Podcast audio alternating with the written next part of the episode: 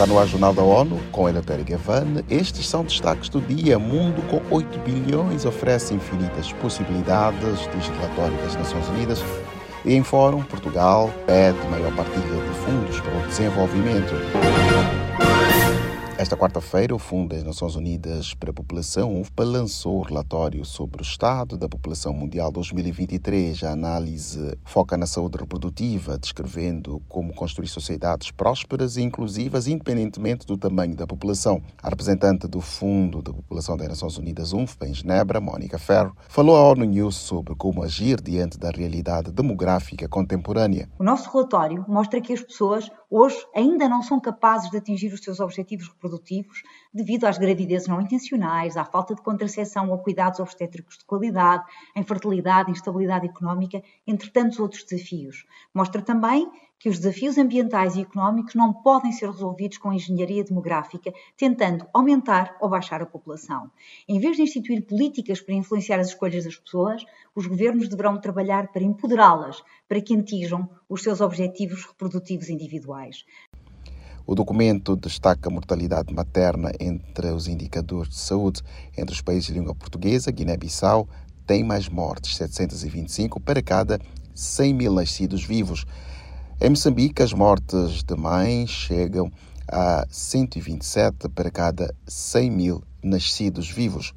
Outro parâmetro analisado foram dados do acesso à saúde universal. Portugal lidera o índice com 84% melhorar a ambição, a criatividade, as instituições financeiras e o diálogo são propostas que Portugal enfatizou no Fórum sobre Financiamento para o Desenvolvimento, que ocorre esta semana no Conselho Econômico e Social. Nesta entrevista ao ONU News em Nova Iorque, o secretário de Estado português dos Negócios Estrangeiros e Cooperação, Francisco André, lembrou a realidade da crise multidimensional global e disse que é preciso apoiar economias em desenvolvimento é obrigatório encontrar respostas para podermos financiar o desenvolvimento de todos e é também a única resposta lógica. Porque um mundo que não seja próspero, com uma prosperidade partilhada por todos, nunca terá desenvolvimento, nem nunca permitirá às economias desenvolverem-se. Portanto, é, é obrigatório trabalharmos nesta direção. Francisco André participou no evento até esta quarta-feira em Nova York. Ele também esteve em reuniões internacionais da Organização para a Cooperação e Desenvolvimento Econômico, OCDE. O Fundo Monetário Internacional FMI prevê que o crescimento na África subsaariana desacelere para 3,6% antes de recuperar 4,2% em 2024. Os detalhes com a Matijane Candé de Bissau. As últimas perspectivas económicas regionais do Fundo estão alinhadas à recuperação global, redução da inflação e diminuição do aperto da política monetária. Segundo o Fundo, os desequilíbrios macroeconómicos incluem a gestão, consolidação e fortalecimento das finanças públicas face às difíceis condições de financiamento. Um quadro que requer contínua mobilização de receitas, melhor gestão dos riscos fiscais e gerenciamento mais proativo da dívida. A cautela na condução da política monetária para conter a inflação e projetá-la ao intervalo da meta do Banco Central, ajustar a taxa de câmbio e mitigar os efeitos adversos sobre a economia, incluindo o aumento da inflação e da dívida por conta da depreciação da moeda. De Bissau, a Matijane Candé, para a ONU. A dívida pública e a inflação atingem níveis que não se via há décadas, com inflação de dois dígitos em metade dos países, arrasando o poder de compra das famílias e atingindo os mais vulneráveis.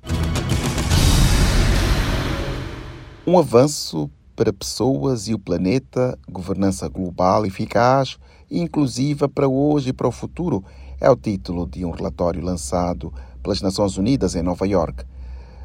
Conheça os detalhes com Felipe de Carvalho. O documento reúne propostas para criar mais transparência e confiança nas relações internacionais, dentre elas a reforma do Conselho de Segurança da ONU. O relatório é fruto de um ano de trabalho do Conselho Consultivo Independente de Alto Nível sobre Multilateralismo Eficaz. O grupo foi nomeado pelo secretário-geral da ONU, Antônio Guterres, e é composto por 12 pessoas, como ex-chefes de Estado, acadêmicos e especialistas.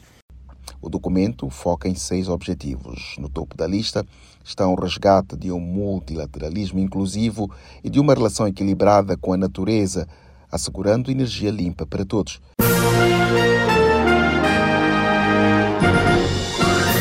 Este foi o Jornal da ONU. Mais informações na nossa página news.un.org/pt e nas nossas redes sociais. Siga ainda o Twitter, arroba ONU News.